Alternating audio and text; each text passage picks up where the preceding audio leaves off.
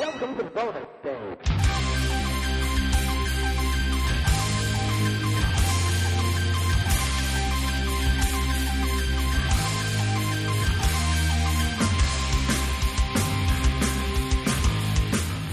Hola, hola, hola, sed todos muy bienvenidos a un podcast de coches, el podcast donde enfocamos desde nuestro particular punto de vista de humor, entretenimiento y sobre todo actualidad del mundo del motor, no de la competición, esto que tanto nos gusta, que son los coches que conducimos o que nos gustaría conducir. A mi alrededor, mi grupo de colaboradores, es que yo soy una estrella. ¿Cómo están ustedes? Bien. A mi derecha, Glory. ¿Qué tal, Glory? Hola, buenas noches. De vacaciones, ¿eh? Sí. Madre mía, en fin. Aquí frente a mí está Isabel. ¿Cómo estamos? Muy bien, muy bien. De vacaciones también. Ah, madre mía, vamos a por el pleno. Roberto, ¿cómo estamos? Pues terminando las vacaciones. Dios mío, yo también estoy de vacaciones y me llamo Jorge. Está siendo un auténtico especial de agosto como Dios manda. Así que dejadas las tonterías aparte y ya me callo. Pasamos con las noticias.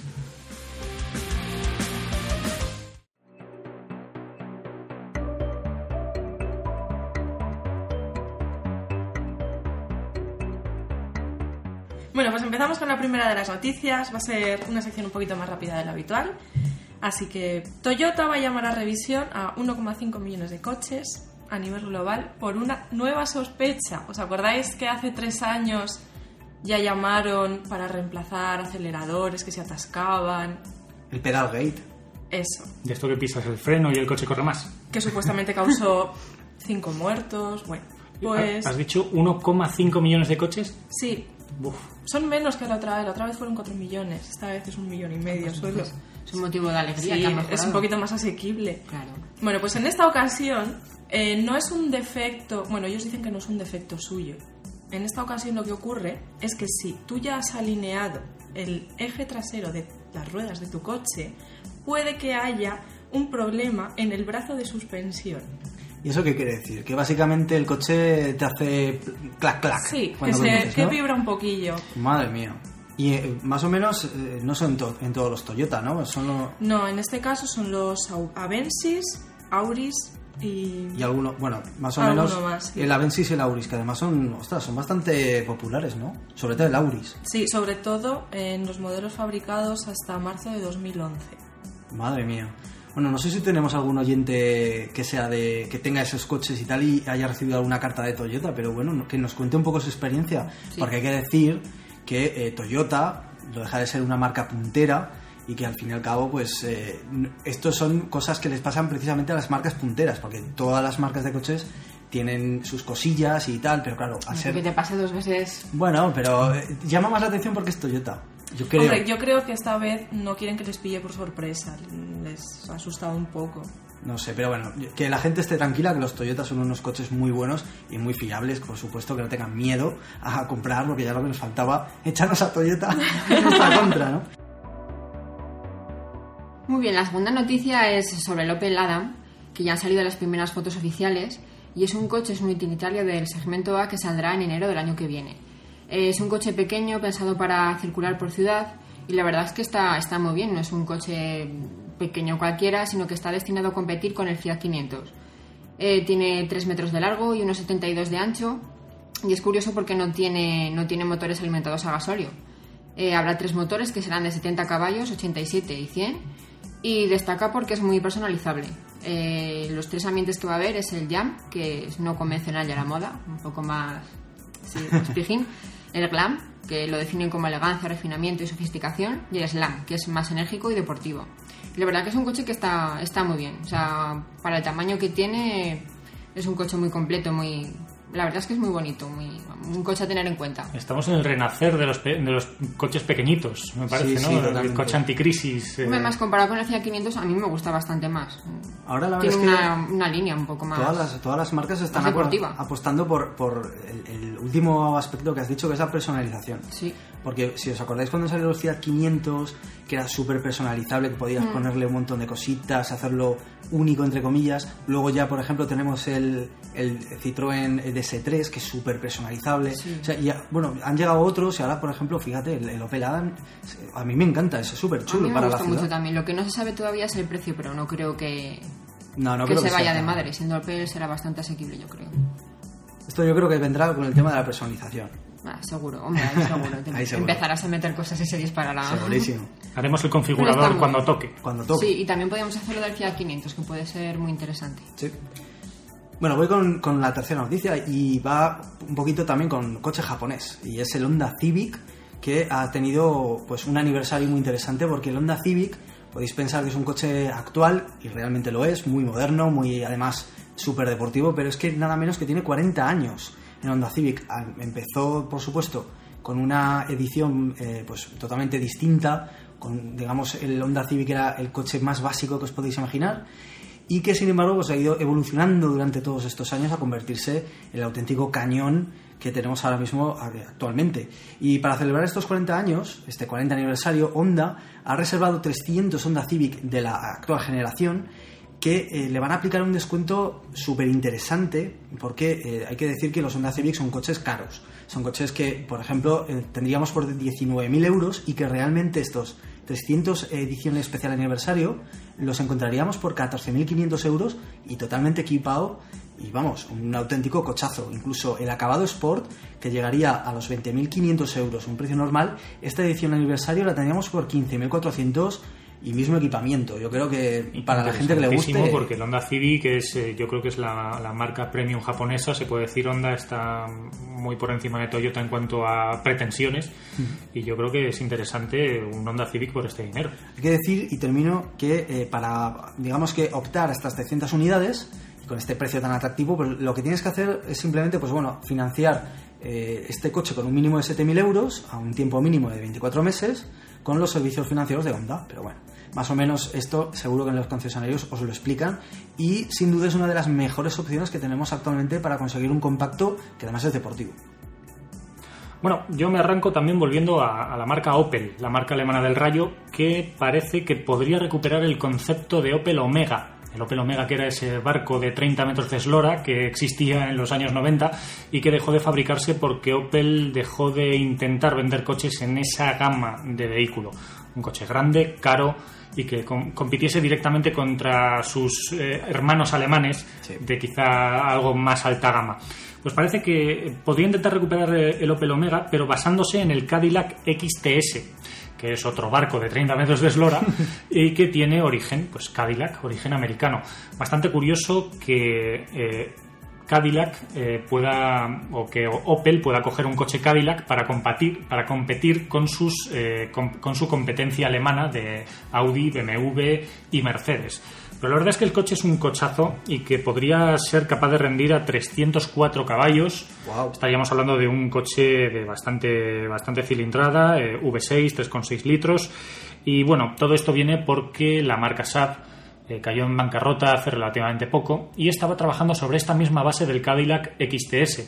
Opel ha recuperado este proyecto y se está replanteando, por lo tanto, eh, refundar la, marca, el modelo Omega, como este tope de gama. Opel, como fabricante alemán, por prestigio, necesita tener un coche de esa gama y parece que el Cadillac XTS es un buen punto de partida.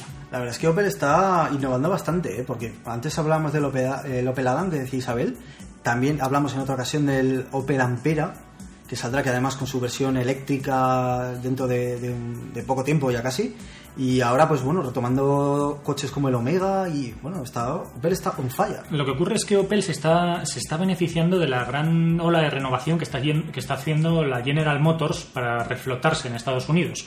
Opel, como rama europea de General Motors, está cogiendo todos estos avances y todo este lavado de cara que la GM está haciendo en, en Estados Unidos. Así que bueno, eh, se podría decir y podrían vendernos que el fabricante alemán intenta, pero no, es más americano que alemán. Pero bueno, en cualquier caso se agradece porque todos los avances de la GM nos están llegando con la marca Opel. Es verdad.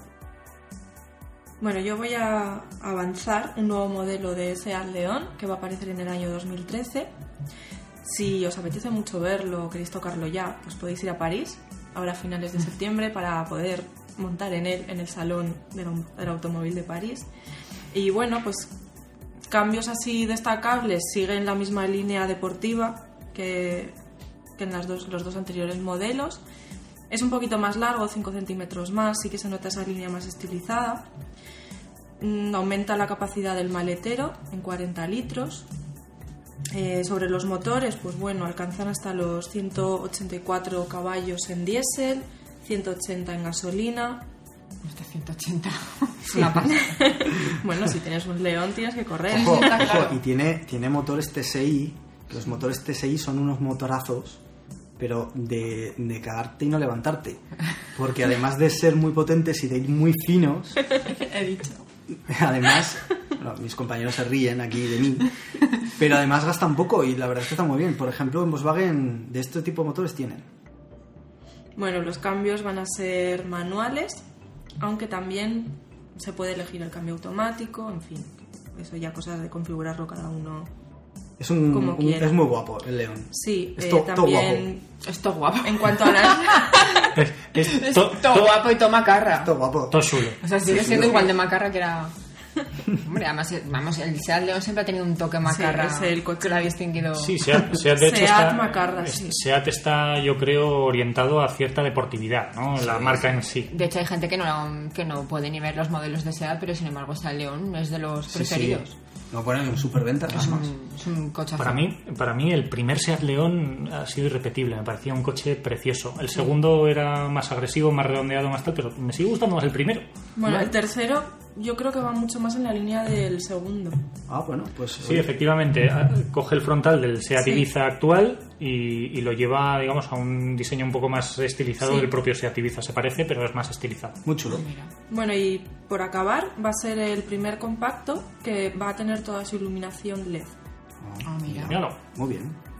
Pues yo os voy a presentar otro modelo. Es una buena noticia ya que está mm, aquí el nuevo Renault, Renault Clio 2012.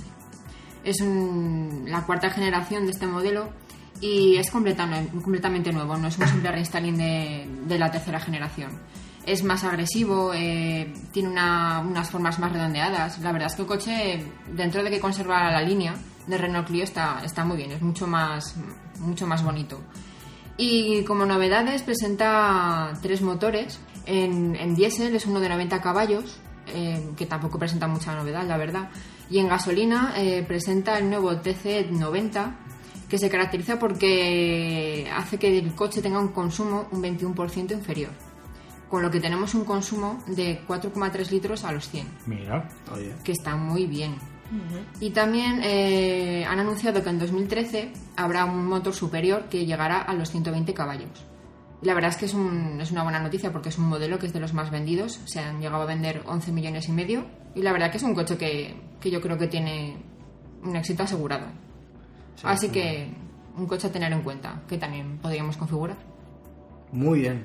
Bueno, yo tengo, tengo una última noticia por mi parte, que, bueno, la verdad es que también es un poco lo que, eh, por el camino que iba Glory de, de estos fallos de- que había reconocido Toyota, que por eso había tenido que, que- que llamar a sus propios clientes a revisión y tal. Es el, en este caso es Nissan, también una marca asiática, es el Nissan Leaf, que como sabéis pues es un, un coche híbrido y eléctrico además. Pues bueno, resulta que claro, uno de los problemas que tienen los coches eléctricos e híbridos es esa reticencia que tiene la gente por las baterías eléctricas, pues porque todavía pues eh, no tenemos muy claro la gente cómo la recargaremos, bueno, menos problema en el híbrido, pero en el eléctrico pues claro, a ver qué haces, ¿no? No vas a bajar con, con un ladrón ahí de casa y lo vas a enchufar. Pues bueno, el problema es que eh, Nissan ha reconocido que varios de sus clientes han reportado problemas en las baterías. Esto es algo bastante chungo. Porque claro, es como si ahora resulta que sacan un coche nuevo, resulta que empiezan a haber un montón de problemas con el motor. Y claro, no es un problema de algo concreto, es que es el motor que no funciona. Bueno, y el principal problema mm, que están diciendo sobre las baterías es el tema del calor. Y es que si hay mucho calor y el coche pues eh, recoge demasiado calor del entorno, etcétera, pues bueno, parece ser que las baterías es donde se ven afectadas. Y claro, realmente pues esto, como digo, viene siendo un pequeño problema porque imagínate, te compras un Nissan Leaf y de repente además- en estos días de calor no te anda. Como hablamos en el primer capítulo, es un coche carísimo. Es muy caro todavía. Carísimo. Si encima estás intentando vender el concepto, es que no es que sea un coche, es que es un concepto Claro. de, de coche. Esto es un, es un problema tremendo con el que se, se planta ahora Nissan. Bueno, vamos a ver cómo, Bueno, cómo, lo, cómo lo solucionan. y, y- y todas las demás marcas. Sí, eso está claro. Es que estamos hablando mm, que el director de, de Nissan explicó que, que no se podía aparcar el coche en lugares donde hubiera 45 o 50 grados. que no es ninguna Vamos, barbaridad. Que días como hoy no te arranca el coche. No, no. No, no. O sea, se te quema. Bajas de trabajar y encuentras un Un charco. humillo sospechoso. ¿Tienes un Nissan Leaf en España en agosto? Emigra. Por favor, Vete de vacaciones a... plantéase- plantéate seriamente ponerlo en hielo. Joder, es un, es un problema. Es un, pequeño problema que tiene. Hay que bajar a abanicarlo de vez en cuando. Bueno, pues vamos a terminar ya el- esta sección de noticias con una noticia que voy a traer aquí de postre y es que nada más y nada, y nada menos que el grupo Volkswagen ha comprado todas las acciones de Porsche.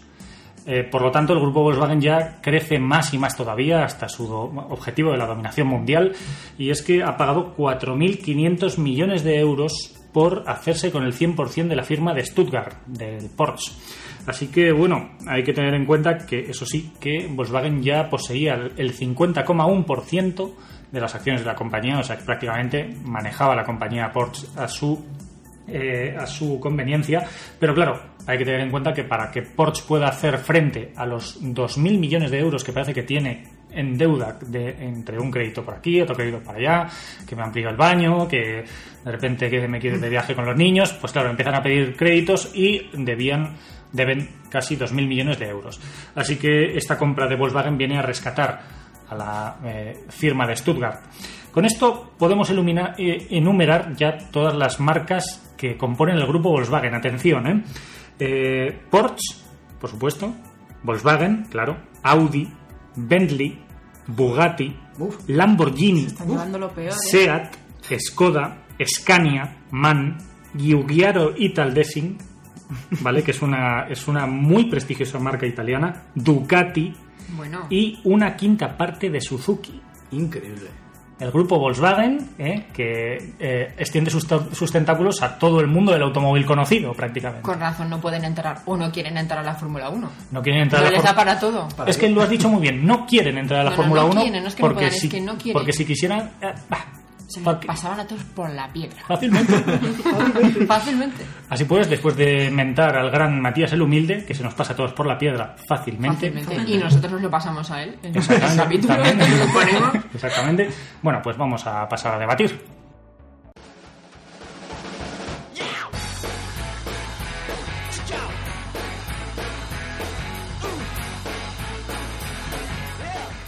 Bueno, el debate que para varios eh, componentes de este podcast es sorpresa, porque no lo sabía, no lo habíamos comentado, era la, bueno, la preocupante subida del IVA, que vuelve a subir, en este caso, tres puntos, como ya lo hizo hace dos años. En este caso ya nos situamos en un 21% de IVA en un montón de cosas, pero bueno, en nuestro tema, en también la compra del automóvil, aunque mm, vamos a ver como también en reparaciones de taller, en peajes, en combustible, bueno, en un montón de cosas que se nos va a poner por las nubes. Y bueno, un poquito a ver cómo creéis que va a afectar esto al sector, porque es un sector que viene remolcado de que en el 2010 pues ya se encareció todos los coches dos puntos más de IVA, pero somos del 16 al 18% aquí en España.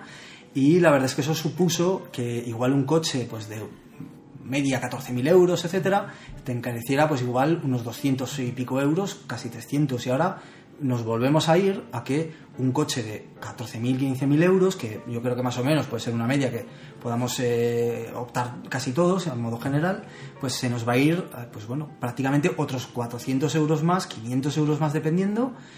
Eh, y, y, bueno, ya digamos que yo me pongo en, el- en la piel de, de un gerente de concesionario y realmente estaría francamente preocupado. No sé cómo veis eh, este tema Sí, yo estaría acojonada. directamente, ¿no? Sí. Yo creo, Sí. yo creo que va a haber un grave problema tanto por abajo como por arriba. Quiero decir, por abajo, el que se puede comprar un coche no se lo va a comprar o quizá se lo piense un poquito y empiece a cotejar la posibilidad de comprar algún coche de segunda mano, al cual no le van a imponer el IVA y que a lo mejor, pues, la- a lo mejor no, le va a salir más barato, aunque ya se sabe que la segunda mano en el automóvil es una apuesta cara o cruz, es un, Nunca sabes lo que te Nunca va a sabes lo que, te, va- lo que te va a tocar. Yo lo digo por, por experiencia personal además. Mi coche me costó 2.000 euros y en el primer año en el que tuve mi coche tuve que pagar otros 2.000 en reparaciones para ponerlo más o menos a punto y más o menos usable. Eh, pero bueno, eso es un claro ejemplo. Y eso por abajo. Pero por arriba viene el problema de que quien realmente se compra coches son la- es la gente que tiene pasta. Eso es obvio. Pero es que quien realmente va a pagar IVA es el que, eh, y el que va a notar la subida del IVA es el que va a comprar un coche caro. Realmente, cuanto más caro Sí, es tu coche, claro. Hombre, más sí. IVA vas a pagar. Eso está claro. Pues yo creo que si yo me voy a comprar un coche por 70.000 euros, a lo mejor me lo planteo comprármelo en el extranjero, en la Comunidad Económica Europea, donde quizá un coche en Alemania, por ejemplo, si yo me voy a comprar un Audi de 70.000 euros, si me puedo gastar 70.000 euros en un Audi, me lo puedo plantear comprármelo en Alemania. Yo creo que si te puedes gastar 70.000 Sí. euros en una, en No una te vas a la suda lo que sí. vas a pagar de IVA. Bueno, Bueno, yo creo que sí. O sea, ¿eh? yo creo que el problema del IVA va a ser lo que, que se va a extender a todo. No, no por pagar 500 euros más de IVA vas a dejar de comprar el coche. El problema está que se te va a extender a, todo, a todos los demás aspectos de tu vida. Y por eso a lo mejor no vas a poder comprar un coche, pero no por dejar de... O sea, quiero decir, si te gastas 18.000 euros en un coche, pagar 18.450, pues a lo mejor es un mes o dos más de mensualidad. No creo que, afe- que afecte en concreto por eso, porque te suba el IVA en la venta del coche. Lo que va a pasar es que, bueno, a lo mejor llega un momento que te planteas que me compro el coche o, o me pago la operación de la, seguridad, de la seguridad social, porque a este paso... Ya a este paso vamos así.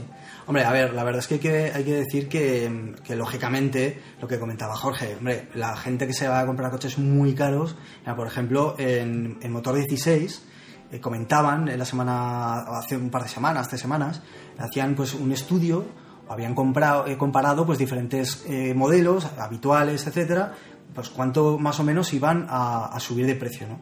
Y ya se iban a lo más alto y decían un Maybach, que como sabéis es una marca más premium todavía que Mercedes, pues resulta que, claro, la gente que se compra un Maybach, que son coches que cuestan 120.000, 140.000 euros, les iba a suponer esa subida del 21% de IVA a 12.000 euros más. Pero bueno, digamos que esto es algo más anecdótico porque quien se puede comprar pues eh, son menos gente, ¿no? Pero digamos que para el ejemplo que os he puesto de 14.000, 15.000 euros, que es un coche de primera mano, estamos hablando de 500 euros más fácil. Pero eh, ten en cuenta que si tú pagas 120.000 euros por un coche, la subida del IVA es de más de 24.000 euros. Bueno, sí, Al- yo más o menos. al ejemplo que he puesto 150, yo antes, si tú te gastas, acabo de hacer la cuenta, ¿eh? Si, acabas, si tú te gastas 70.000 euros en un coche, tienes que pagar 14.000 de IVA. Entonces, hay que tener en cuenta que de 70.000 a 84.000 euros, que puede, a ver, siendo en cuenta que el precio sin IVA sea 70.000 euros, teniendo en cuenta que los coches alemanes en Alemania valen menos y tienen prácticamente el mismo IVA, porque el IVA en Alemania me parece que es del 20 o del 23, sales ganando. Yo realmente, por mucho dinero que tenga, si me puedo gastar 75.000 en vez de 84.000, yo me lo compraría ahí. Y luego me voy de viaje con mi señora o con mi otra señora. Claro, ¿Sabes? O eh, sea, por eso yo tengo dinero y, y el hecho de que seas rico, precisamente eres rico porque eres un rata.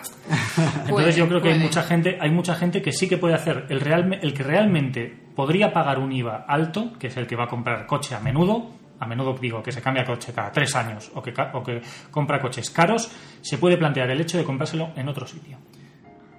Bueno, puede ser, pero bueno, yo cre- pero sigo, yo sigo diciendo y sigo con lo mío. Es que en realidad eso es muy anecdótico, porque eh, habrá mucha gente que se pueda comprar coches caros, pero no tantos como la mayoría, ¿no? Que igual ahora resulta que, pues imagínate, ¿no? El típico padre de familia que, eh, oye, pues se quiere cambiar de coche, pues porque ha tenido dos críos, pues, o porque simplemente una, una pareja, pues que se compra un coche. Ostras, el que de, de repente, como decía Isabel, no solo te suban ese 21% del coche, sino que te lo suban en todo, claro, que te suponga el coche 500 euros más, ¡ay! Eh, esa mensualidad o dos mensualidades más, eh, ostras, es una putada. Y ahora, como ya pasó en la anterior subida al 18%, muchos concesionarios lo que van a hacer es tragar y decir, bueno, al menos durante un tiempo, por eso muchos, eh, seguro que muchas publicidades ahora y después, ahora no creo, porque en agosto ahora querrán las concesionarios pillar lo máximo posible de ventas. La gente tiene miedo y la gente, Bueno, yo voy a vaticinar el futuro con las ventas. vale, Voy a sacar mi bola de cristal. Acaba, acaba. Pues eh, la, la gente que, digamos, que se espere a septiembre o a octubre y, y diga, es que ahora es el momento de, de comprar el coche. Bueno, yo creo que los primeros meses las marcas tendrán que, que tragar y comerse ese incremento y decir, mira, a modo de descuento comercial o lo que sea, pero te- no, no te voy a poner ese 21%, esos tres puntos de IVA más. Pero claro, eso se acabará y, y si esto sigue así, yo creo que la industria del automóvil va a sufrir como nunca. Muchísimo. Como nunca. Yo creo que en agosto van a subir las ventas ligeramente, tampoco va a ser algo exagerado, que los primeros meses descenderán y que luego se estabilizará, que ya está, que no nos queda más que tragar con esa subida y si necesitas comprarte un coche te lo vas a tener que comprar. Ya. Lo que estará interes- interesante ahora será los consumos de, de los coches, porque claro, también te va a subir el IVA en la gasolina. Bueno, que, que va a ser bestial. eso va a ser la leche. La subida de la gasolina será bestial. Una, una pregunta y también de paso a los oyentes que en cuanto lo escuchen que nos lo respondan que nos lo respondan a, arroba podcast de coches en Twitter o a Facebook en nuestra página facebook.com barra podcastcoches en la cual eh, yo creo que podemos eh, yo creo que podemos llegar a responder ¿vale? Puede ser. Creo, creo que sí aunque estemos de vacaciones así que yo lanzo la siguiente pregunta ¿creéis que el sector del automóvil debería tener menos IVA que el resto? ¿qué opináis? Es un artículo de lujo. No, debería tener... Teniendo en cuenta que la, que la economía española requiere, requiere que se vendan coches, porque tenemos muchas fábricas de automóviles en Hombre, es un España. poco como la, como la vivienda. Mm, parte de la economía se basa también en el... ¿Se ha convertido el automóvil en algo de primera necesidad? Yo, yo personalmente pienso Pues que pienso que eh, la industria del automóvil de la industria del automóvil dependen muchísimas Muchísima industrias gente. más Sí. que si se deja de vender coches mm, pues va a ser un caos. Y se van a ir muchas. Por ejemplo aquí en Aragón tenemos el problema de la Opel que siempre ha tenido un montón de problemas desde un montón de años. Y, y la Opel aquí en Aragón arrastraría un montón de subempresas que vamos prácticamente sería un caos ya no solo económico sino encima de paro. De momento la cosa aguanta pero claro ima- imaginaos que esto ya se extiende a que la gente pues realmente se plantea el estirar mucho la compra de un coche manteniendo un coche viejo, que también es un elemento que perjudica la seguridad de, de la gente, que ya de por sí España tiene un parque viejo, Sí. y eso pues claro, realmente... Y, y además la gente no lleva tanto a arreglar el coche precisamente porque también es caro. Claro, es que No lo de cambia las ningún reparaciones también es otra. Claro, exacto. Y, y también van, y también van a subir, de media unos 26 Sí. euros, se ha calculado. Entonces, pues claro, esto realmente, no sé, yo personalmente creo que el sector automóvil es muy crítico para lo que es la economía de un país. Sí. A lo mejor se ha apostado mucho por ese sector y realmente no hace tanta falta. Uy, qué dura eres. Hombre. Durísimo. Hombre, yo creo que sí. Yo creo que sí. Bueno, todo el mundo necesitamos coche en algún momento. Yo es que tú lo has definido como, eh, digamos, artículo de lujo. Porque para mí no es vital. Bueno, en cualquier Tenemos caso, una red de infraestructuras gente que- suficientes Mm, no, para no Eso depender es así, hay gente que para trabajar lo necesita. en cualquier caso el daño, por el daño para- está hecho para ya. Pero hay tanta gente que se va a comprar el pan con el coche que lo veo exagerado. Pero es como lo de la vivienda, o sea, necesitas una vivienda, pero hay mucha gente que se compra una segunda vivienda pues porque le apetece. ya está. Pues lo de los coches es lo mismo.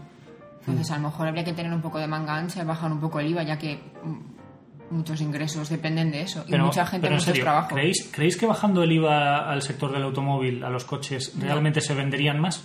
Seguiría. Es que tampoco es tanta la diferencia. O sea, yo creo que sí, yo creo que Yo hay no un factor a- psicológico Sí, en el que sí. seguramente algo conseguirías, seguro. yo creo que no. Sí, yo, yo estoy con Isabel, el factor psicológico es muy importante. Porque aunque no sea mucha la diferencia, o, o digamos que no, no sea, pues, es, pues bueno, 300 euros, imagínate. Pero, ostras, psicológicamente, yo no sé si la gente, además, tal como están las cosas, se animaría como antes. Yo y, creo, ahora- que no. Yo creo que es un, un artículo que si lo necesitas, lo necesitas. Y si no, no. y te lo compras al precio que sea. Exacto. Bueno, bueno, no sé. Bueno, señor Rajoy, si nos escucha, si tiene usted el, el honor de escucharnos, el honor no será nuestro, será suyo. sí, sí. ¿eh? Por supuestísimo. Sí, sí, sí, sí. Pues si tiene usted el honor, eh, por favor, escúchenos, yo que sé, eh, háganos caso. Eh, pues, Baja el. IVA, baja el IVA, pero general. Entre Pero- recorte y recorte. Sí. Sí, sí, sí, sí. Bueno, pues así están las cosas en el mundo del automóvil y en general. jodidas. jodidas.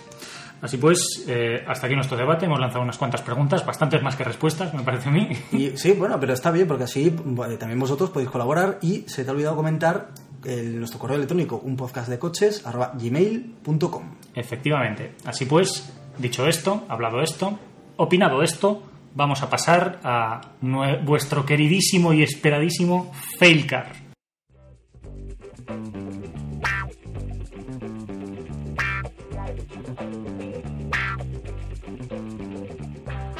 Y seguimos con la sección más alegre de este podcast, la más divertida, porque Isabel nos la enriquece muchísimo. Y tú que eres una chica muy simpática. gracias, gracias. ¿Qué chicas, Peloteo. qué chicas más simpáticas nos acompañan en este podcast, ¿verdad, Roberto? Gracias, Jorge. Hoy venimos dispuestos a crear polémica, porque vamos a hablar de el Nissan Juke. Ese coche maravilloso que como dice Roberto, dilo, dilo, que te ha quedado muy bien antes. No, bueno, el Nissan Juke que cuando viene no sabes si viene de cara o de culo. Bueno, pues hoy lo vamos a Destripar. destripar un poco, sí. Es lo que hacemos básicamente. Es un coche, eh, en el primer capítulo os comentamos un poco el, el, el espíritu de lo que iba a ser la sección de Felcar. Y os comentamos que no íbamos a hablar solamente de coches feos, sino de coches que, que, que por su concepto eran un poco absurdos.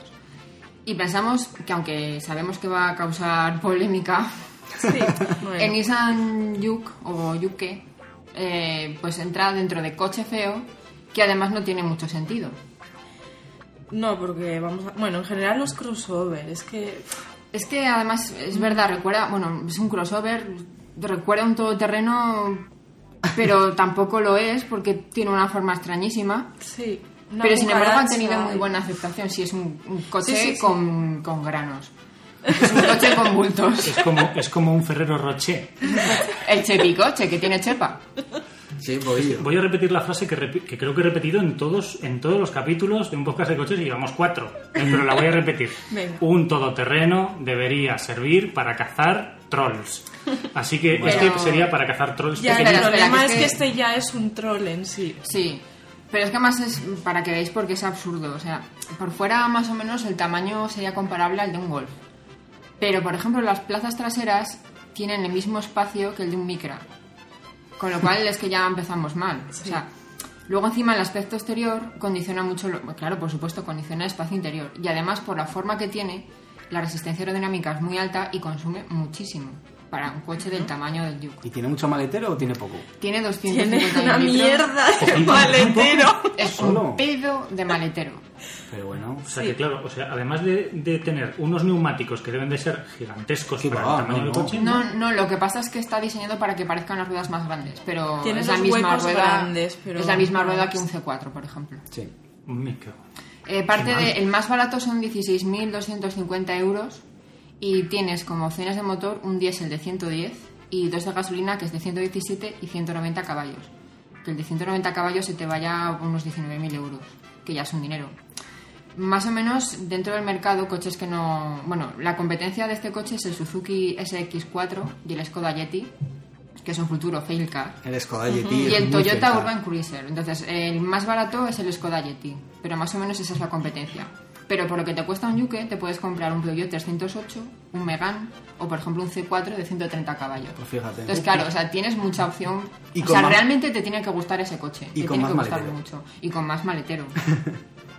más, no sé, es el típico coche, yo pienso que es el típico coche que sabes que es feo, pero tiene algo y te gusta. Al que le gusta. Sí. Y luego hay gente que piensa, que, como yo, que es horrible, que no hay por dónde pillarlo. Es que es un coche que o te encanta o Además es desproporcionado, es por irregular. todos es que- lados. Pero ya no te- ya es eso, ya no es que solamente sea feo, sino es que encima el concepto, yo para mí, no tiene mucho sentido. O sea, no tienen sentido los crossovers en general, pero por ejemplo el otro día configuramos un Qashqai que a mí me encantó, me lo podría llegar a plantear, pero un Duque, No.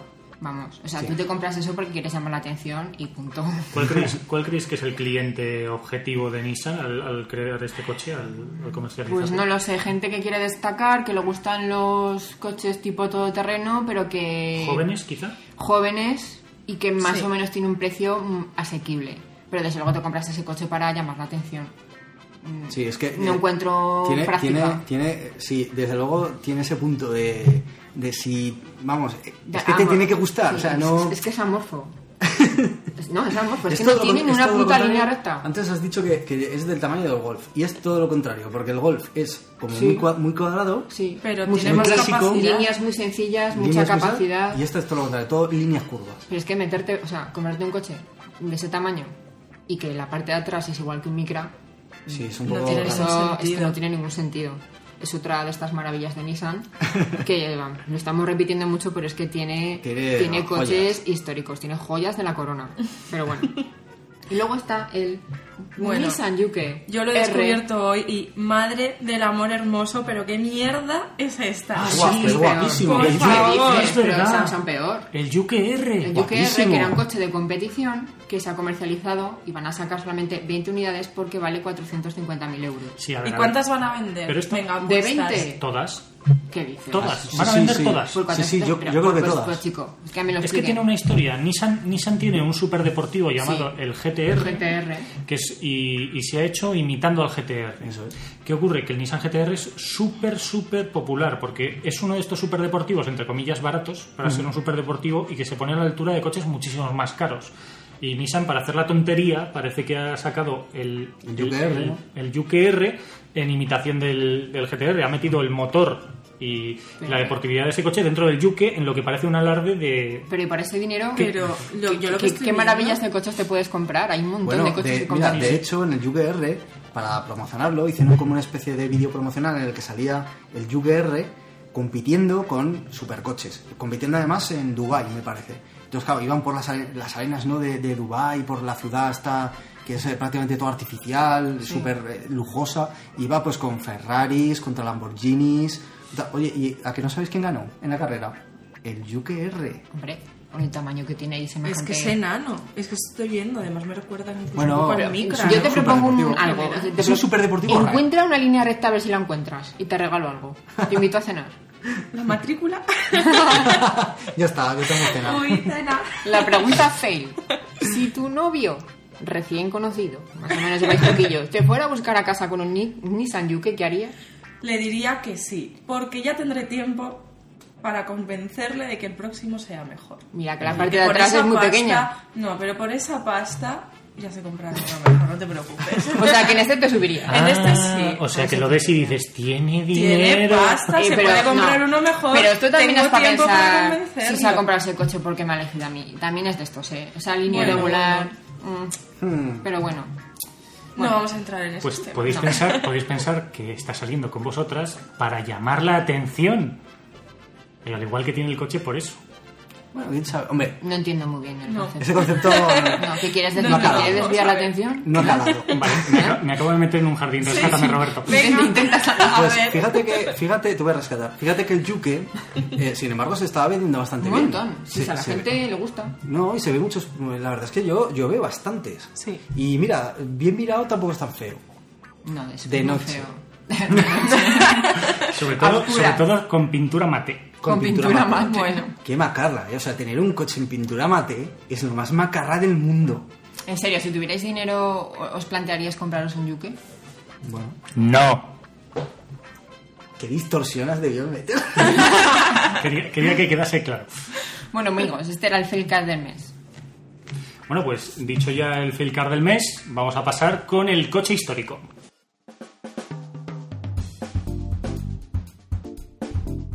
Y empezamos la sección historia con el Volkswagen Type 2.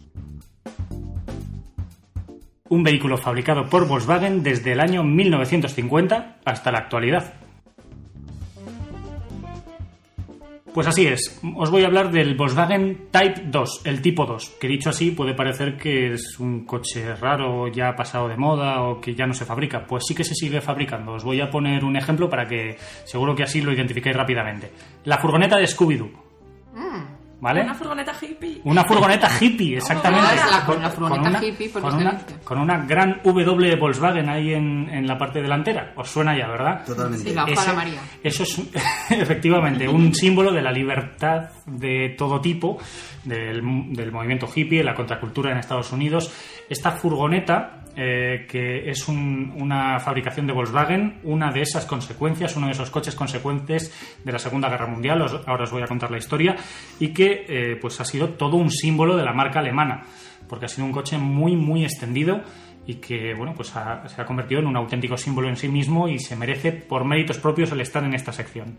Bueno, como ya os he dicho, es un coche fabricado por Volkswagen desde el año 1950 y ha tenido su evolución y actualmente todavía se sigue fabricando, no con esta forma, no, actualmente no hay ninguna furgoneta de Volkswagen que se parezca ni remotamente a este tipo 2, a esta Volkswagen hippie, pero, pero lo cierto es que sí que tenido su continuidad. Eh, no le he puesto un nombre más reconocible porque es que realmente este, esta furgoneta de Volkswagen no tiene un nombre reconocible.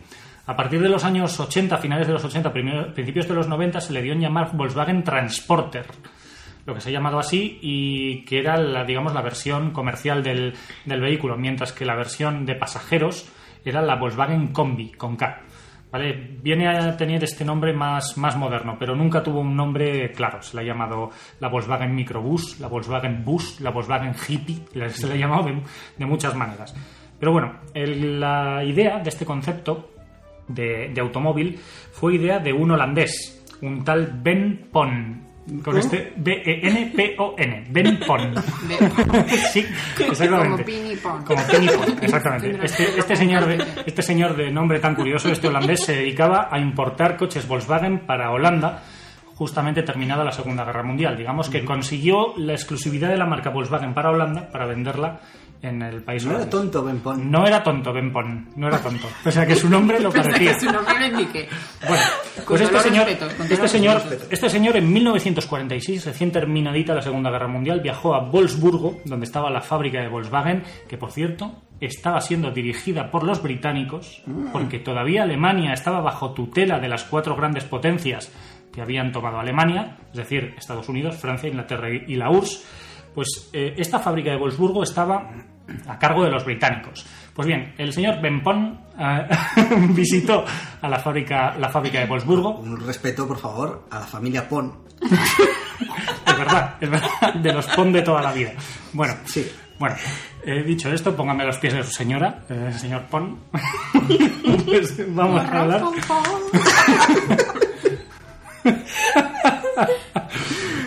¿Quién, quién- quién dijo que la historia era aburrida? bueno, bueno, vamos a ver. El caso es que, el caso es que este señor Benpon eh, visitó la fábrica de Volkswagen y allí, y allí vio un Volkswagen tipo 1, es decir, el Volkswagen Beetle, que es el llamado tipo 1, el sedán, vio que había sido modificado para transportar cosas dentro de la, de la fábrica. Allí no se tiraba nada. Entonces, eh, qué menos que coger uno de los coches que allí se fabricaban para modificarlo y hacerlo eh, transportable de un lado para otro. De ese modo, Benpon le dio vueltas a que este tipo 1 podía ser modificado y evolucionado para convertirse en un vehículo de carga comercial. Que eso fue la primera, la primera idea que se tenía de, de este coche. Así pues, eh, hay que tener en cuenta que una vez tenido en cuenta de consideración por los eh, dirigentes de la fábrica, se pasó a eh, evolucionar y eh, hacer diferentes prototipos para que le- se intentase fabricar por fin en masa, cosa que se empezó a hacer a finales de 1949. Los prototipos anteriores ofrecían mucha resistencia aerodinámica o eran algo débiles, por lo tanto se tuvieron que hacer varias pruebas y al final se consiguió eh, mejorar la aerodinámica del vehículo con una curiosa solución y es que el eh, cristal delantero de la primera versión de esta furgoneta tenía eh, dos, dos cristales. Estaba partido en dos. Tenía como una especie de mástil que cortaba en dos la furgoneta, porque eh, si no, aerodinámicamente era, era un culo de furgoneta. Apenas eh, ofrecía, ofrecía mucha resistencia al aire y consumía, por lo tanto, demasiado. Bueno, como ya digo, a finales de 1949 comienza la producción y se empieza a comercializar en 1950. Tuvo muchísimas versiones, pero antes, antes de esto, os voy a hablar del motor de esta furgoneta que es bastante curioso. El motor es un clásico de Volkswagen. Fue un motor de cuatro cilindros horizontales, dos a cada lado. Cuatro cilindros horizontales, no en V. Qué raro, ¿no? Así Es decir, suena raro. es decir, si tú ves el motor de frente, los cilindros están en perpendicular a lo que es la rotación del motor. Eh, esto eh, es un curioso diseño, pero era un motor aeroalimentado que necesitaba alimentación por aire y ahora vais a ver la gran contradicción de esta furgoneta, por lo tanto, porque este motor estaba en posición trasera. Es decir, debajo del maletero estaba el motor de una furgoneta gigantesca donde podían caber 10 personas sentadas o más. Las que cupiesen. Sí, porque yo he llegado a ir en una y éramos más de 15. Increíble. ¿Vale? Así que hay que tener en cuenta que esta, esta furgoneta pues eh, tenía lo suyo y te- necesitaba un motor potente, pensaréis. Pues no. Este primer motor que se fabricó para el tipo 2 de Volkswagen era un 1131 centímetros cúbicos con una potencia de nada más y nada menos que 24 caballos. Increíble, pero la furgoneta. Hay que ¿cómo- tener en cuenta. ¿Cómo podía mover Sí, eso? la verdad es que yo estuve sentado en una segunda versión, en la T2, luego os voy a hablar de las diferentes versiones, y eh, no podía subir las cuestas. Teníamos que bajarnos de la furgoneta para que la furgoneta subiese las cuestas. Va totalmente en serio, ¿eh? lo que digo. Bueno, lo cierto es que, eh, aparte de que este primer motor, muy de la posguerra, un motor muy, muy muy poco potente, fue evolucionándose y acabó pues convirtiéndose en un motor muy de Volkswagen, muy eficiente, muy potente, muy resultón por lo tanto. Eh, las versiones, ahora sí, las versiones fueron evolucionando eh, de, bueno, seguimos con el motor, perdón. Las, las, versiones de este motor han ido evolucionando hasta, que tal, hasta tal punto que este motor ha sido utilizado en bastantes cosas. Por ejemplo, eh, para alimentar a pequeñas aeronaves. Oh, ¿vale? Curioso. Se ha usado para ultraligeros. Para sierras industriales en aserraderos se ha usado también. Para martillos mecánicos, de los que. Sí, sí, sí. De, esos, de esos también se ha usado este motor. Y también para generadores de aire comprimido. ¿vale? Este motor, por lo tanto, ha tenido bastantes salidas. Pero ¿cómo son estos alemanes, eh? O sea, date cuenta. Sí, además le pusieron un nombre a la furgoneta evocador, el tipo 2. Increíble, ¿eh? ¿eh? Los italianos le ponen nombre de mujer, de toro de Sí. lidia a los coches, pero los alemanes, tipo 2. Ahí. Alemán, espíritu Así alemán. Al no tienes que hacer esfuerzos para No, recordar. no, no. Sí, Muy cuadriculado. Tipo el 1, nombre. tipo Tipo 2. dos. Muy bien. Pero bueno, eh, porque parece ser que los alemanes se podían liar, pero bueno, da igual, tampoco hay que darle más vueltas. El caso es que en pocos años van surgiendo más modelos, porque esta furgoneta dio juego, tuvo éxito, tuvo éxito verdaderamente porque era una buena idea lo que hizo Volkswagen, sacar una furgoneta pues para repartir eh, mercancías, pero también para llevar pasajeros, que fue lo que al final acabó haciéndola, eh, haciéndola triunfar. Ejemplo, en 1952 la empresa Westfalia Berg, o Berke, mejor dicho, Westfalia Berke, es subcontratada por Volkswagen para que, crea, para que cree una versión que acabaría llamándose la Camper. Que seguro que todos habéis visto si habéis ido de camping o habéis ido a la montaña, que es una furgoneta Volkswagen con una tienda de campaña en el techo. Sí, por Pues supuesto. esa idea data del año 1952. Pues los franceses no veas cómo la copian. esta misma, esta misma Volkswagen tenía ya una tienda de campaña para dormir en el techo y una mesa que se desplegaba con cocina incorporada. Ahí la llevas. Todo, En todo el año mundo- 1952. Pues ahí queda porque todavía hoy podemos comprar una camper a Volkswagen. ¿eh? O sea, bueno. ese concepto todavía existe. Tiene tantísimo éxito que en el año 1953 Volkswagen decide ab- ab- abrir una planta de ensamblaje de esta furgoneta en Sao Paulo, en Brasil. De hecho, eh, también en Brasil tuvo muchísimo éxito el tipo 1 de Volkswagen, el Volkswagen Beetle. La Sí. versión antiquísima del Beetle se seguía fabricando hasta hace nada, y Sí, la de la sí. furgoneta también. Eh, allí en, en Brasil, esta furgoneta se llama Volkswagen Combi, que es de ahí de donde, que- donde queda ese nombre que luego evolucionó hasta la actual Combi. También en el año 56 se crea una fábrica de montaje en Sudáfrica. Tiene muchísimo éxito esta furgoneta. De esta manera, a finales de la década de los años 50 existían ya 30 versiones diferentes. 30 versiones. Sí, la versión pickup, por ejemplo, que era una camioneta que solamente tenía la, la cabina del piloto y era todo terraza en la parte de atrás, por lo tanto ahí podías llevar una piscina olímpica en la parte de atrás si querías, llena de agua. Y, eh, por ejemplo, otras, otras versiones, como seguramente habéis visto mil veces en las, diferentes, en las diferentes fotografías que os vamos a poner en el PDF que acompaña a la guía de este capítulo.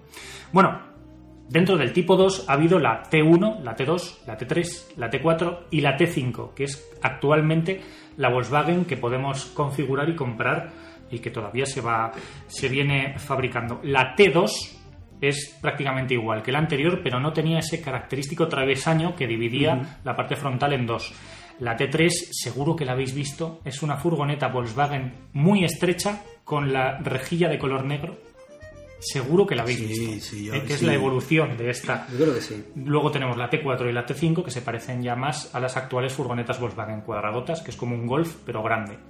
Ya no tienen tanto espíritu. Ya no tienen ese feeling hippie, No, ese, no. ese redondeo, esa cosa. Parece que la modernez de los años 70 Sí, sí. Se, fue, se fue diluyendo y al final se desechó.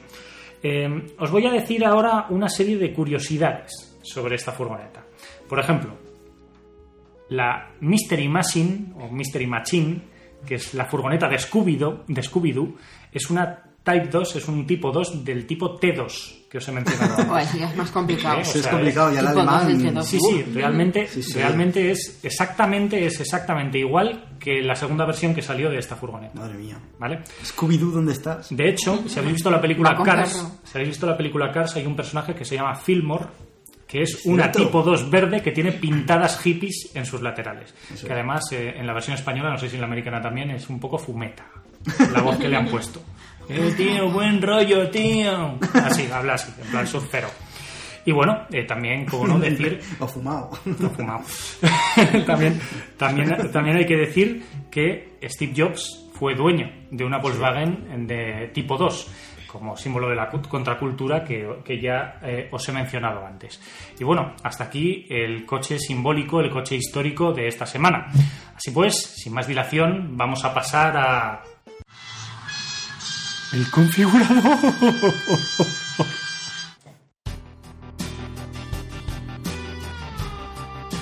Sí, sí, sí, pues aquí estamos un mes más con nuestro configurador. En esta ocasión hemos decidido irnos a uno de los estándares, a uno de los coches, digamos, eh, más referencia y que además recientemente ha sido rediseñado. Nos vamos a por el Opel Astra. Hoy estamos hablando mucho de Opel, que yo creo que había sido, había sido uno de los grandes olvidados hasta la fecha, así que cumplimos nuestra pleitesía con Opel y vamos a configurar el Opel Astra, que yo creo que es eh, el coche más popular de la marca, Además, quizás, quizá después del Corsa, pero, pero es una es un coche bastante bastante interesante porque ha sido, yo creo, un coche de los más de los más comprados siempre de, de la marca alemana. Bueno, eh, vamos a poner directamente las cartas sobre la mesa y vamos a ver cuánto nos han costado nuestros Opel Astra. Gloria, El mío se ha quedado en 19.510 euros. bueno, no está mal, siendo que no suele ser de las más caras. ¿Cómo definirías tu coche? Bueno, es un coche bastante seguro. Como siempre, mi perfil va por ahí, ¿no? Por seguridad. Con. Bueno, ahora hablaremos de los extras que le he puesto, pero vaya, sobre Un todo. coche seguro, ¿no? Sí, la definirías como seguro. Sí. Vale, Isabel. Pues este, Precio. este, este mes he estado con medida y me sale por 27.260 euros. Bueno, no me he asustado así de primeras ni me he caído de la Ah, silla, has o sea que... ¿eh? visto. No, no, no. ¿Qué te ha pasado? Tiempo de crisis. No, es el máximo al, al que cuesta un, un Astra sedán.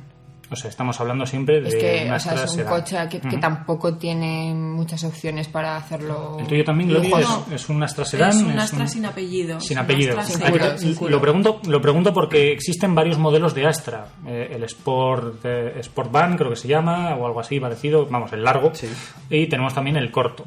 Y luego el sedán. eh, eh, que son por ahora los dos que hemos podido destapar. Siguiente, Roberto.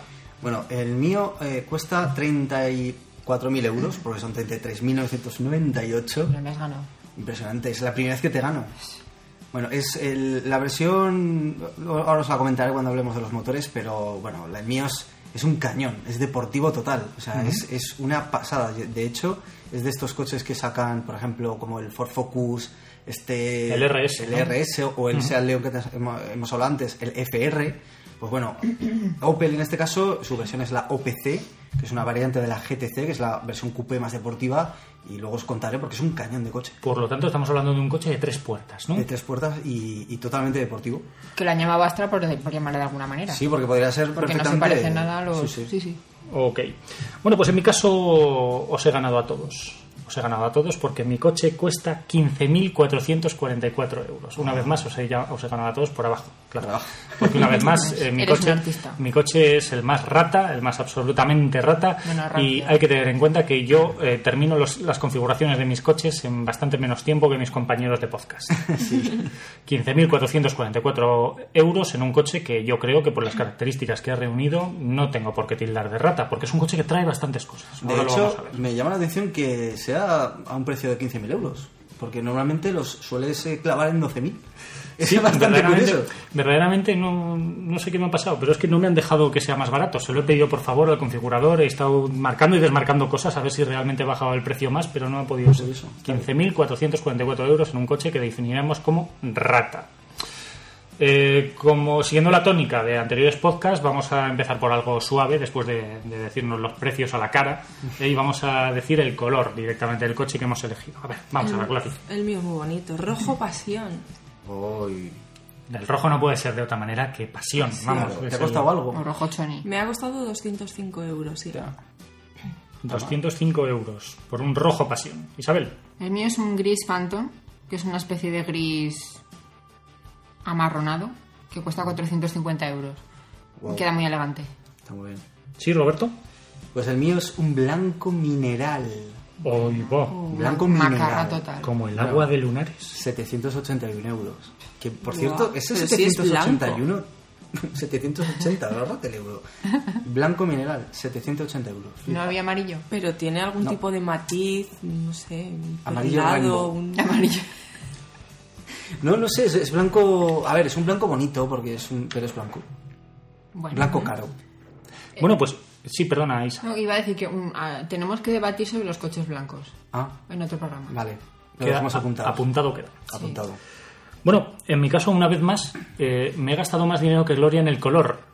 ¿Vale? Porque eh, si bien a Gloria el rojo pasión le ha costado 200 euros, a mí el plata lago me ha costado 450 euros. Eh, porque vamos a ver, si me voy a comprar un coche rata, al menos que me gusta el color, yo que sé. ¿Sabes? Ya que estamos, pues vamos a decir, joder, me gusta gris. Lo veo todos los días, al menos que me guste. Al menos que me guste. Te has arriesgado. ¿eh? Te has ¿Qué arriesgado. pasa? Es plata lago. Hasta luego. Suena bien, plata lago. Co- bueno, Oye, vamos a seguir, vamos a seguir porque eh, vuestro, bueno, hemos visto que los colores tenían un nombre un poco extraño, ¿no? Y la tapicería que habéis elegido tiene un nombre raro. ah, bueno, Sí, eso también sí, es otra. A ver, Sí, Gloria, la la tapicería. mía viene de serie y se llama Scen Ébano. Madre mía. La mía no sé si es un error, pero se llama Mundial Ébano. Madre mía. La Mil mía- euros, mil euros. Mil euros. Ay, ¿Qué te crees que me siento yo en cualquier lado? Ah, bueno. no. Bueno, la mía viene de serie y se llama Morrocana Track Negra. tú mismo. Tú Morrocana. mismo donde te sientas. De verdad, ¿quién es el artista literato que contrata a Opel para ponerle nombre al- a las tapicerías? Porque la mía se llama Córdoba Negro Jet. Algo rescatado de Nissan. Increíble. seguro. Total, que al final será negro, marrón, blanco. o Sí, sea, no, Sí. el mío es un gris oscuro, es bonito. es Bueno, un gris está oscuro. bien. La mía, cero euros, por cierto. Eh, ahí sí que ahorro.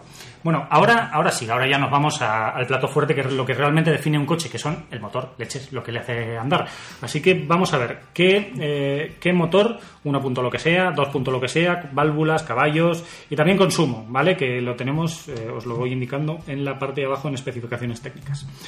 Veamos, Gloria, vamos a ver, ¿qué motor tiene tu coche? Bueno, tengo un motor 1.6 de 16 válvulas, 115 caballos y con 5 velocidades Estamos hablando de un diésel, gasolina, de un diésel diésel. Muy bien. y con un consumo de 8,3. 8,3 un diésel. Una barbaridad. Mucho, ¿no? Es bastante, sí, la verdad. Es una pasada, me parece tremendo. Oh my god. ¿Y, Vale. ¿y cuánto corre? ¿Seguro que es diésel? Eso estoy mirando. no lo tengo tan claro. Porque vamos, realmente los diésel suelen andar en esta categoría en 6 litros Sí, sí, o bueno, menos incluso menos, bastante menos. A mí me, me parece un consumo... Estamos seguros. El configurador no miente. Ha dicho 8,3. Eso es verdad. Así pues, así pues lo vamos a dejar así, ¿vale? Por ahora y si ves luego que no, que es otra cosa, pues, pues venga. Isabel, Eh, el mío es un 1.4 de 16 válvulas, eh, 140 caballos y caja de cambios automática de 6 velocidades. has dicho 1.4, ¿no? Sí, gasolina. las- los cambios automáticos creo que suelen tener menos, menos capacidad de litros, me parece, ¿no? Sí. ¿Qué, qué consumo tiene tu, tu coche? Es turbo, que se me había olvidado. Turbo. 8,9. 8,9. De mixto, o sea, es una pasada. Consume, ¿eh? Consume. Este coche Es- sí, sí, es. Cuidado. Madre mía. A ver, Roberto. Hombre, una vez nos montamos en uno y verdaderamente... Sí, es verdad. Una vez fuimos Nos- en un Astra de modelo anterior y, nos sorprendió, sí.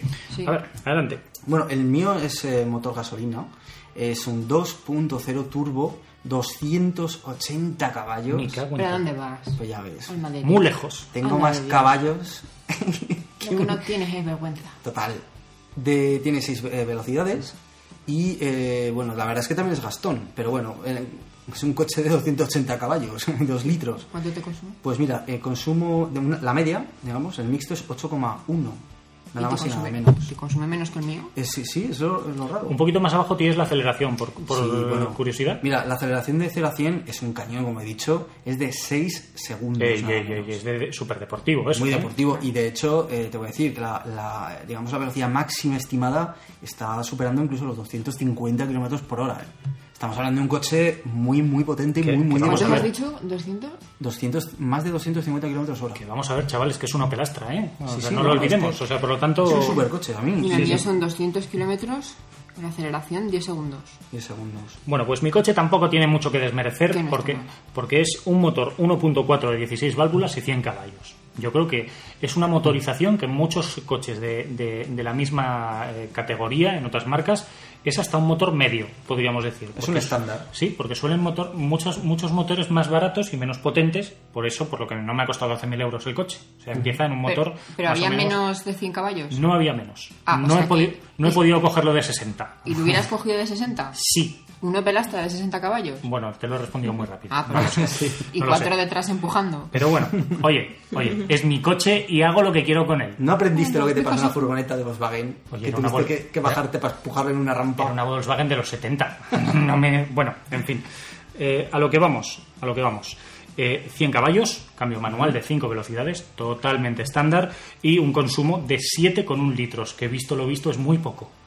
Pero es, gas- es diésel. No, es gasolina. Es gasolina. Por lo tanto, quiero pensar que este, este Bueno. motor es bastante poco gastón comparado con los vuestros. Eso está bastante bien. Así pues, eh, dicho esto, ya hemos puesto las cartas sobre la mesa definitivamente, ya hemos, ya hemos visto que el coche de Gloria es seguro, eh, No es diésel, es gasolina. es gasolina, Ah, ¿vale? eso Tiene un gasta 8,3.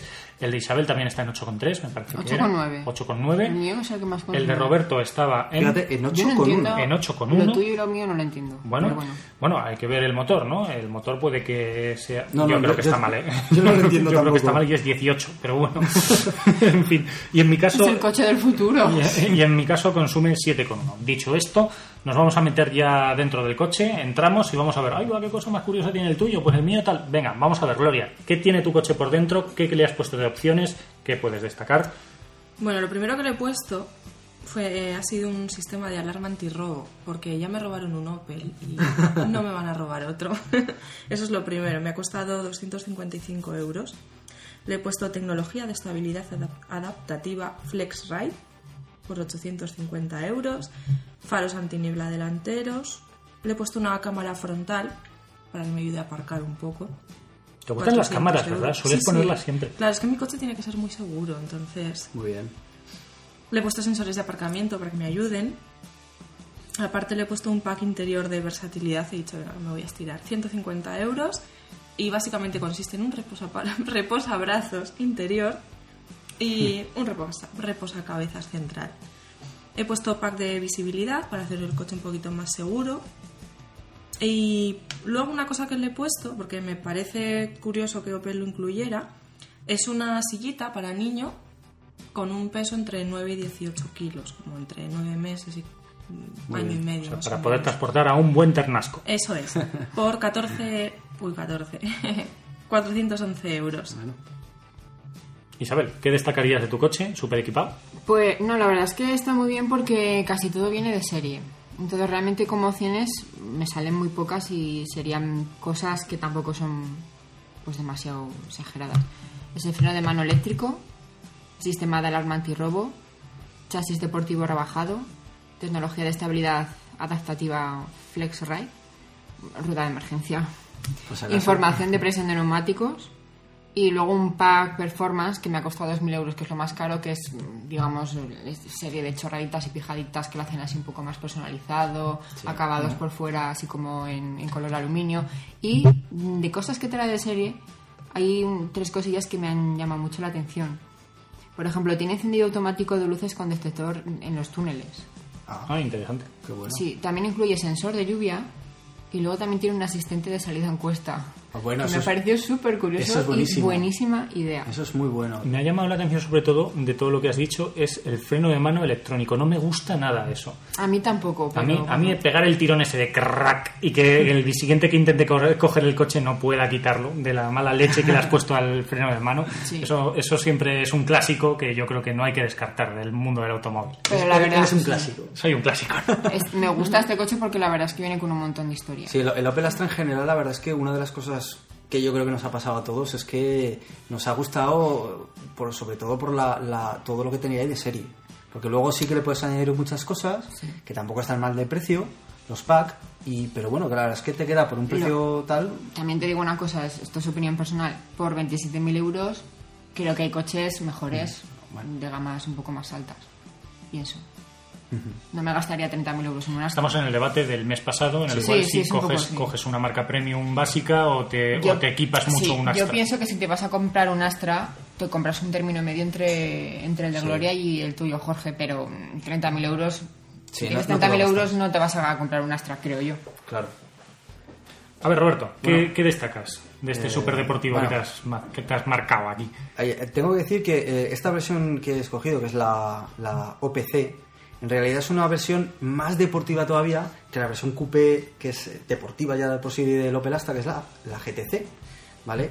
Entonces, eh, realmente todas las opciones así que traía, mm, ca- casi todas las la ha dicho Isabel, porque son así todo de más de lujo, ¿no? Para que sea más bonito. Pero bueno, sobre todo destaco lo que son la- las suspensiones y más deportivas, porque este, digamos que te da opción a que si ya de por sí eh, la versión OPC es deportiva, visualmente también, pues sea todavía más deportiva. Entonces, realmente viene a haber eh, un pack que se llama Pack Exterior OPC Extreme, que es su propia palabra Extreme, bueno, te puedes imaginar de qué va, ¿no? Y es pues faldones, eh, alerones más extremos, eh, pues, mm, pues que sea más agresivo todavía lo que es el exterior. Y realmente no es caro, porque a- me ha- me ha costado, entre comillas, 833 euros solamente este pack exterior. Y convierten el coche realmente en, en un, en un coupé deportivo bonito, bonito, ¿eh? Es una de las cosas que más me ha gustado de este coupé, que es muy, muy bonito. ¿Tú crees que este, este OPC está pensado para que te lo lleves a un circuito o está pensado para farra? Sí, sí, no, no, yo estoy convencido de que este coche puedes, por supuesto, usarlo por ciudad, usarlo en la autovía, usarlo para tu vida normal, pero estoy convencido de que este coche lo metes en un circuito y, y disfrutas como un enano con él. Y ya te digo, eh, más o menos, luego lo que lleva de serie, pues es, por supuesto, de un coche de 34.000 euros, pues podemos encontrar cosas, por supuesto, como el climatizador eh, digital Bizona, las luces Xenon, eh, controles automáticos de todo tipo. En realidad es un, pues, un poco el lujo que, que nos ha. los artículos de lujo que ha, que ha añadido Isabel. También, por supuesto, la asistente salía encuesta que yo creo que un coche como este de 280 caballos no lo necesita, porque vamos, le apretas un poquito el acelerador y tiene que subir para arriba. Pero la verdad es que es un coche que, ya digo, eh, va muy bien equipado y además las opciones que te dan son más estéticas para todavía convertirlo en más bruto y más agresivo. Bueno, pues eh, aquí hemos visto el, el de Roberto y ahora toca el mío. Pues el mío, que soy un rata, que no sé qué, pues mi coche trae todo esto que os voy a leer y mucho más, ¿eh? Tiene el- los frenos de discos delanteros y traseros, ¿vale? Que muchos suelen traer solo tambor en los, en los traseros y los de disco en los delanteros. Pues este de serie, la, ve- la versión más, más eh, básica, trae frenos de disco delanteros y traseros.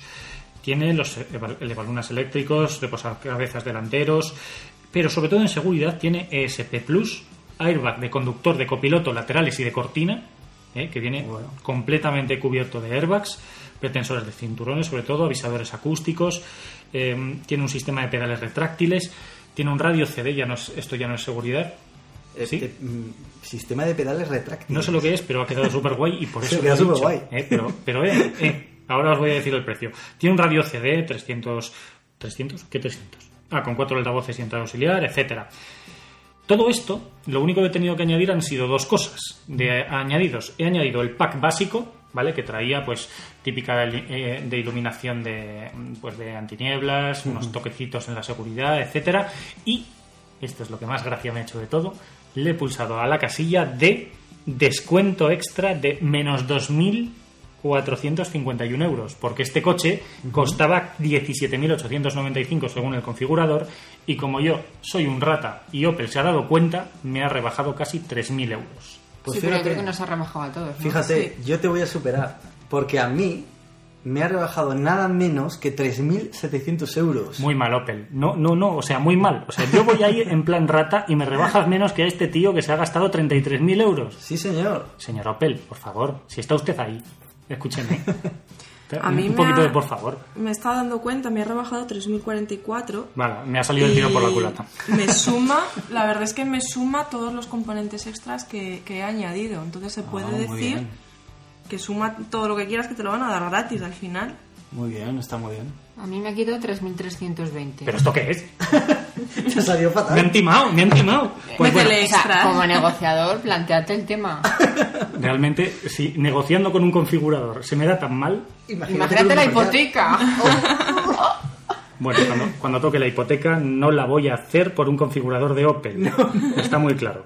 Así pues, ahí queda mi precio final en Me 15.444. parece, me parece tu coche, ahora hablando ya del mundo real, porque mi coche no es del mundo real, pero que está muy bien. Y el de Glory también. O Sí, sea, la verdad son es que yo coches creo que sí. por 17, 16 mil euros, joder, me parece un Está muy bien. coche muy bien equipado. muy Hay que tener en cuenta que Opel es una marca que cuida los detalles. a mí me ha parecido por, lo- por Opel que he visto, que no sé qué tal son los motores de Opel, la verdad. No he, no he podido andar con, con un motor Opel muy a menudo.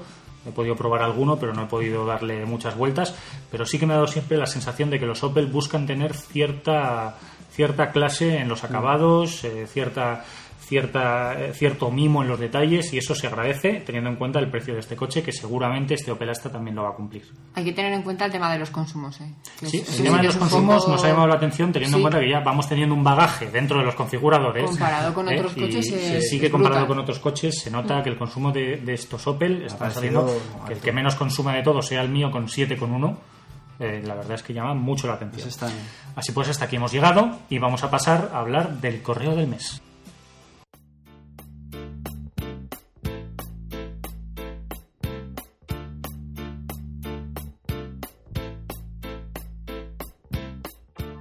Sí, sí, sí, ya queda poquito para terminar el podcast. Vamos a terminar con la sección del correo del mes.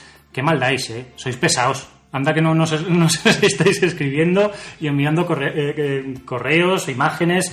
Eh, por ejemplo, si es más lejos, pues no paréis de enviarnos y no paréis, por favor, de hacerlo vuestros coches favoritos. Así lo ha hecho Zafarrancho Podcast, que nos ha enviado un pedazo de Maserati que nos ha dejado alucinados. Diseñado por Pininfarina. Pero hemos tenido bastantes más comentarios. A que sí, a que sí, a que sí. Sí, sí, de Twitter hemos tenido un montón de, de menciones y es muy complicado nombrarlos a todos, así que vamos a hacer dos menciones especiales. Una a Efestion, que nos mandó la foto de un Chevrolet Orlando, que es uno de nuestros, vamos, Va a eh, caer, va a caer. de nuestros coches que le hemos echado el ojo ya para, para felcar, porque es horrible. O sea, No. de, de hecho, el mismo día que, que Nos hizo ha la enamorado. El día que hizo la mención, justo por la mañana, yo me crucé con uno y dije, este, este va a caer. y justo luego mandó la, la foto. Y luego también una mención especial a Luis NX01, que todos los meses, eh, después de publicar los capítulos, siempre nos manda fotos o nos hace algún comentario. Nos encanta tener seguidores como él. Y Muchísimas gracias. Sí, señor. Bueno, y luego en el correo electrónico, que, por supuesto podéis mandar todo lo que queráis, incluido, pues por supuesto, fotos, las fotos que veáis de vuestros fail car o también de vuestros coches favoritos, y escribirnos todo lo que os dé la gana. Vamos a intentar recopilarlas todas y ponerlas en el PDF que va a, que va a acompañar a este capítulo. A ver si las si las podemos recopilar y las podemos publicar. Exacto. Y lo encontraréis, por supuesto, en eh, un podcast de coches.wordpress.com, que es nuestro blog, en donde colgamos todos los programas del podcast. Y también, como decía, podéis escribirnos al correo electrónico de unpodcastdecoches.gmail.com. Pues bueno, Ricardo Sotolongo, que es un amigo que nos ha escrito comentándonos cosas sobre el configurador y sugiriéndonos que, eh, pues, eh, digamos que hablásemos o configuráramos un Toyota Prius. Porque eh, él quería comprarse uno, tenía algunas dudas, etcétera. Y bueno, la verdad es que no lo hemos, digamos que no lo hemos añadido al configurador de este mes. lo siento Ricardo, pero es que el- lo que es el Toyota Prius pues no es que sea especialmente configurable porque es un digamos un coche especial en el sentido que te viene pues m- muy montado ya entonces tienes pocas opciones a, a elegir tienes las versiones eh, habituales de más o menos caballo pero en realidad Es lo que hay. es lo que hay y, y Sí, suele- es un es- coche es una- de 22.000 24.000 Es algo bastante euros. habitual además en los coches japoneses. No Sí. suelen ser muy no configurables. suelen serlo. Y de hecho, si recordáis en algún, algún configurador, lo hemos, lo hemos hablado, que realmente los, los configuradores asiáticos pues no dan tanto juego como, por ejemplo, otras marcas europeas. Entonces, pues bueno, lo, lo que sí que te podemos recomendar, Ricardo, es que el Toyota Prius, pues desde luego es un superventas. Además nos habla desde Estados Unidos y que es un coche que, que, bueno, no para de dar que hablar por, por su ecologismo, por su tecnología híbrida, bueno, por supuesto eléctrica, porque va, si, si no hay, ahora no recuerdo, pero va a haber un Toyota Prius totalmente eléctrico y que, eh, pues bueno, si eh, Ricardo tienes 24.000 euros, en caso de dólares, pues no sé cuántos serían, pero te, te preocupa el ecologismo y además la última versión del Prius que acaba de salir, pues está muy bien cuidado y han solucionado el tema del maletero, que era un poquito problemático, ¿no? Porque el maletero de las primeras versiones del Prius era demasiado pequeñito, porque no sé, no sé si sabéis que la batería pues la batería de este coche eh, híbrido iba ahí, con lo cual restaba espacio en el maletero y era un poco problemático. Sin embargo, eso ya se ha solucionado y bueno, de hecho el Prius, eh, hay que decir que al menos en las ciudades eh, grandes de España, como Madrid, Barcelona y, y tal, por, la verdad es que es uno de los coches favoritos de los taxistas, con lo cual, oye, si alguien sabe de coche, suele es un taxista. Entonces, eso quiere decir que es un buen coche. Bueno, y nos vamos a Facebook, donde nos podéis enviar comentarios, sugerencias, peticiones, lo que queráis. Y también, por supuesto, vuestras fotos. Eh, ¿Os acordáis que el pasado podcast hablábamos del 4K, maravilloso 4K, Trophy Car? Pues nada, esta vez hemos recibido una, recibido una foto de un, far, un 4K. ¿Oh? ¿Cómo estoy hoy? Hemos recibido una foto de un 4K rosa. Rosa. Rosa chicle. Rosa Barbie. Increíble. Es un fake Rosa car al fake. cuadrado. Un kiwi rosa. Kiwi rosa. No, de verdad, no sé Pues- si habéis visto la foto, pero es que es horrible. No, no, es es que hace daño a la vista y lo peor es que no puedes dejar de mirarlo. Sí, sí, tienes Sí. que, tienes que, Definitivamente esa foto va a estar en el PDF Sí, sí. que Es acompaña que- este capítulo. tienes es que que- correr a Facebook, que le hemos colgado en nuestra página de, de podcast de coches, porque es brutal. A mí solamente me entra en la cabeza que dentro vaya una rubia. Una coche rubia explosiva. Seguramente que no era, seguramente sería el coche de la Barbie a escala o algo así. Es un topicazo súper machista, pero es que es Pero es verdad. que es así, es O sea, a ver. Son si- coches Paris. Chicos, si te compras Sí. un coche, un Ford Ka rosa, yo no sé. Estaría, estaría pintado de rosa, no creo, entiendo. ¿no? Sí, sí, debe- sí. No, a ver, no era de fábrica. Era que encima lo habían hecho a posta, ¿vale? Era un. Qué fuerte. Era un Madre mía. Qué fuerte. Qué. Pues sí, sí, sí. Si podéis ver, tenéis que ver la foto porque es brutal. Y de verdad, andad con el móvil por ahí, haced fotos, subidlas. Con mucho cuidado, pero sí, Sí. no, agradecemos mucho las fotos de, de los coches fail. Bueno, bueno, bueno, esto ha sido solamente un pequeño ejemplo de todos los mensajes que nos habéis enviado durante este mes. ¿Qué pasa? ¿Que no os vais de vacaciones? ¿Eh? ¿Eh? ¿Eh? ¿Eh? ¿Eh? Parece que no, así que os lo agradecemos muchísimo. Y podéis seguir enviándonos eh, diferentes fotos, opiniones, ruegos, preguntas, pues amenazas de muerte varias a un Podéis hablarnos y decirnos lo que queráis en arroba podcast de coches, me refiero a Twitter, o a facebook.com barra podcastcoches. Allí donde tenemos una preciosa página adornada con dos preciosos Nissan Cube. Así pues, dicho esto, Es el emblema dicho esto podcast. podéis, podéis visitar también nuestra página web, que es un blog de WordPress en unpodcastdecoches.wordpress.com, sin las tres W. Me despido de vosotros, mi nombre es Jorge. Hasta el próximo programa. Mi nombre es Gloria. Hasta luego, yo soy Isabel. Hasta el mes que viene, yo soy Robert. Y ahora os dejamos con Matías. Esto, la gente que tiene Evo, Subarus, Hondas, los paso por la mierda. Y si no, Fácilmente. si yo tengo el Viper, o el que quiera, ¿eh?